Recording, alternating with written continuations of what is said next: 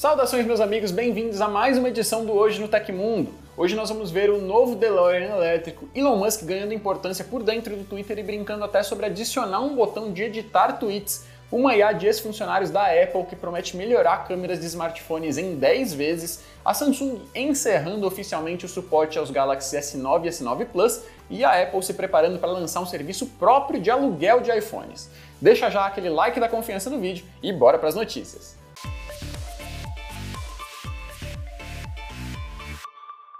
A DeLorean Motor Company, lendária montadora responsável pelo carro que foi imortalizado na franquia de filmes De Volta para o Futuro, anunciou detalhes do seu projeto de retorno à indústria automotiva com um veículo elétrico. O novo projeto da marca ainda é um conceito, o que significa que o seu lançamento comercial não é uma certeza por enquanto. De qualquer forma, ele será apresentado presencialmente pela primeira vez durante o Pebble Beach Concours d'Elegance, um evento que ocorre lá na Califórnia no dia 21 de agosto desse ano. Além do anúncio, uma imagem do automóvel foi revelada, mostrando alguns detalhes do seu visual. O nome do veículo ainda não foi confirmado. Lançado lá em 1981, o DeLorean DMC-12 foi o único modelo da montadora de mesmo nome, criada pelo engenheiro John DeLorean. Apesar de hoje ter um status cult graças ao uso no cinema como máquina do tempo, o automóvel foi um fracasso comercial no lançamento e vendeu poucas unidades. Após comprar 9,2% das ações do Twitter, o empresário Elon Musk deve entrar agora para o conselho de administração da rede social.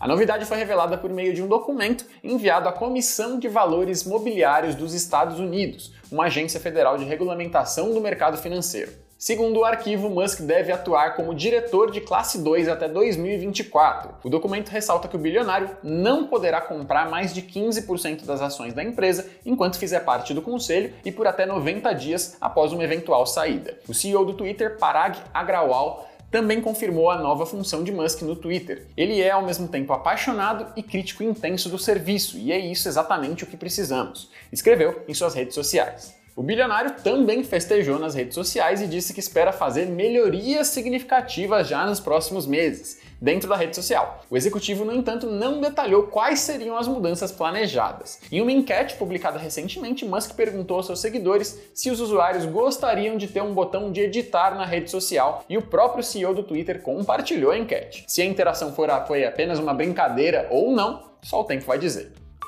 O supermercado Shibata, na cidade paulista de São José dos Campos, passou a aceitar uma moeda virtual como forma de pagamento. Por enquanto, trata-se apenas de um projeto piloto, mas que pode ser expandido para as demais lojas da rede. A criptomoeda utilizada na rede de supermercados paulistas se chama Wibix e está sendo apresentada ao grande público através de ações de ativação. Já no primeiro contato, os clientes são convidados a baixar o aplicativo da Wibix e ganham no ato as suas primeiras moedas virtuais para iniciar ali uma carteira de investimento. O cliente também ganha moedas quando compartilha o link do app para amigos se cadastrarem, ou então quando faz compras em dinheiro e recebe cashback. Esse dinheiro de volta é convertido em mais Wibix, que são válidas para comprar qualquer item no supermercado sem limite de preços. No dia a dia do supermercado Shibata, o pagamento com a criptomoeda é um pouco diferente do que ocorre via cartão. Quando a opção IBIX é selecionada, os itens são passados no caixa e um QR Code é gerado, para o qual o cliente aponta o celular e faz então o pagamento usando suas criptomoedas. Em uma simulação feita pelo UOL, usando como referência a cotação de 0,045 reais da Wibix no dia 4 de março, um saco de 5 kg de arroz no valor de 20 reais podia ser comprado por 444 moedas Wibix, por exemplo. Após Donald Trump ser banido do Twitter no início de 2021, sua equipe não poupou esforços para criar sua própria rede social, a Truth Social. No entanto, a plataforma não tem conseguido atingir a estabilidade desejada e parece estar longe de ser um verdadeiro sucesso. Com uma interface que se assemelha ali bastante ao Twitter, a Truth Social tinha um objetivo bem definido: espalhar a verdade, ou pelo menos o que o ex-presidente quer que seus seguidores acreditem ser a verdade. Donald Trump sempre utilizou a rede do passarinho azul para se comunicar com seus apoiadores, uma vez que, em sua visão, a mídia tradicional possui um papel parcial na forma de levar a comunicação ao espectador e o ex-presidente queria se levantar contra a tirania das big techs. Quando foi lançada no dia 21 de fevereiro desse ano, exclusivamente para aparelhos com iOS, a Truth Social foi um dos apps mais baixados no dia do seu lançamento, e mais depois disso surgiram diversos problemas. Mesmo já estando disponível para download, a plataforma não está necessariamente aberta ao público, sendo necessário entrar numa fila de espera que já soma cerca de um milhão e meio de pessoas. Relatos recentes afirmam que muitas pessoas estão sendo eliminadas do processo ou a sua posição vem sendo alterada do nada. Além disso, pesquisas apontam que o número de downloads caiu 95% após o lançamento. Outros erros são referentes ao cadastro de novos usuários, que simplesmente não é realizado com facilidade. Erros desse tipo são relativamente comuns no lançamento de qualquer aplicativo, porém a demora em consertar os bugs vem preocupando até mesmo aliados de Trump, que dizem que ninguém parece saber o que está acontecendo e que o conserto deveria demorar alguns dias e não seis semanas. Na última segunda-feira, dia 4, dois funcionários do alto escalão da Truth Social pediram demissão. Josh Adams e Billy Boozer deixaram o posto de chefe de tecnologia e desenvolvimento de produtos da companhia após desenrolar ali dos problemas. Fontes revelaram a Reuters que a saída de Adams será um grande baque para a equipe, já que era considerado um dos cérebros do projeto.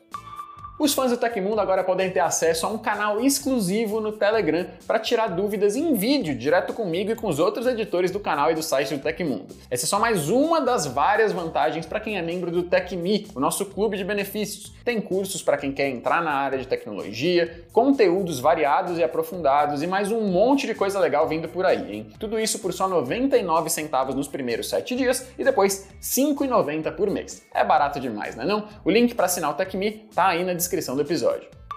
A startup Glass Imaging, formada por ex-funcionários da Apple responsáveis por tecnologias das câmeras da fabricante, está desenvolvendo um sistema de fotografia em smartphones com uso de IA.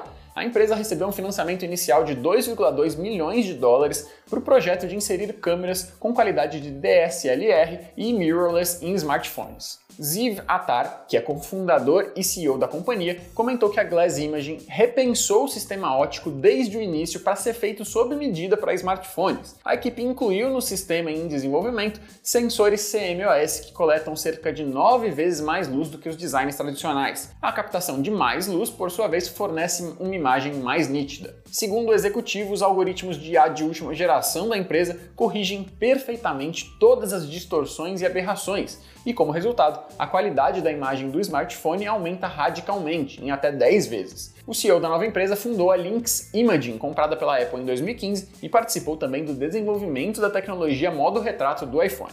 Atualmente, a Glass Imaging possui protótipos em funcionamento e pretende iniciar testes com alguns parceiros estratégicos. O financiamento de 2,2 milhões de dólares será destinado a investir na equipe técnica, além da entrega de protótipos para clientes selecionados e criar versões para produção em massa.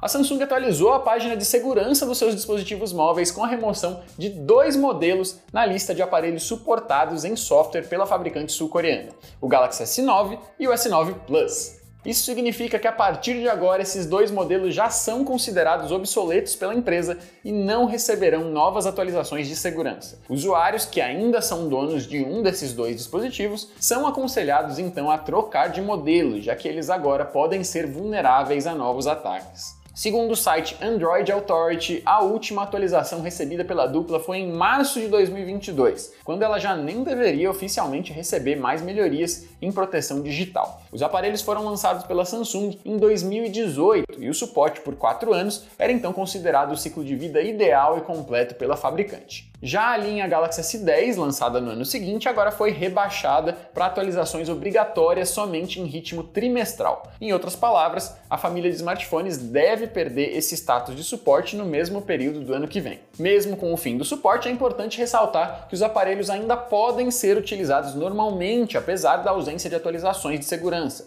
Para quem é mais experiente com software e quer se manter seguro, ainda existe a possibilidade de manter os aparelhos atualizados com ROMs customizadas. Recentemente, por exemplo, um desenvolvedor trouxe a One UI 4.1 para o Galaxy S9 e o S9 Plus.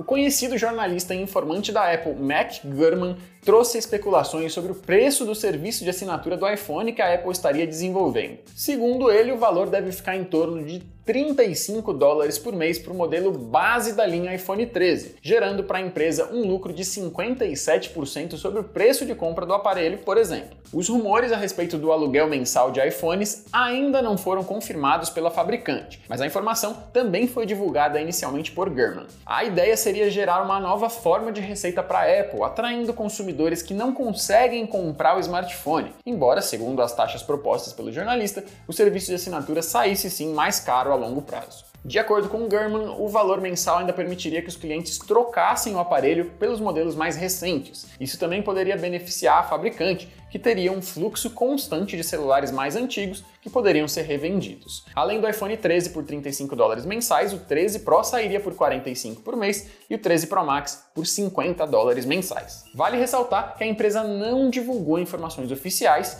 e um preço para o mercado brasileiro. No entanto, o modelo poderia fazer sucesso por aqui, considerando o preço elevado dos smartphones e também o crescimento de plataformas que já oferecem o aluguel de iPhone sem uma participação direta da Apple aconteceu na história da tecnologia. No dia 5 de março de 1995, Dan Farmer e Witsi Venema liberaram na internet a ferramenta de administrador de segurança para analisar redes, mais conhecida pela sigla em inglês Satan.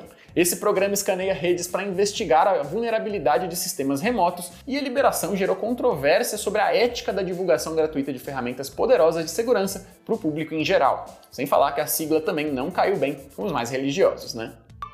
E essas foram as notícias do Hoje no Tecmundo nessa terça-feira. O programa vai ao ar de segunda a sexta, exceto feriados, sempre no finalzinho do dia. Os links e tempos de todas as notícias que a gente deu aqui estão no comentário fixado no YouTube e na descrição do episódio nas plataformas de áudio. Quem quiser assinar o programa como um podcast vai encontrar os links na descrição do vídeo. Aqui quem fala é Leonardo Rocha, você pode me encontrar também no Twitter e no Instagram pela arroba LeoBRJ. Agora eu vou ficando nessa, um abraço e eu vejo você na próxima!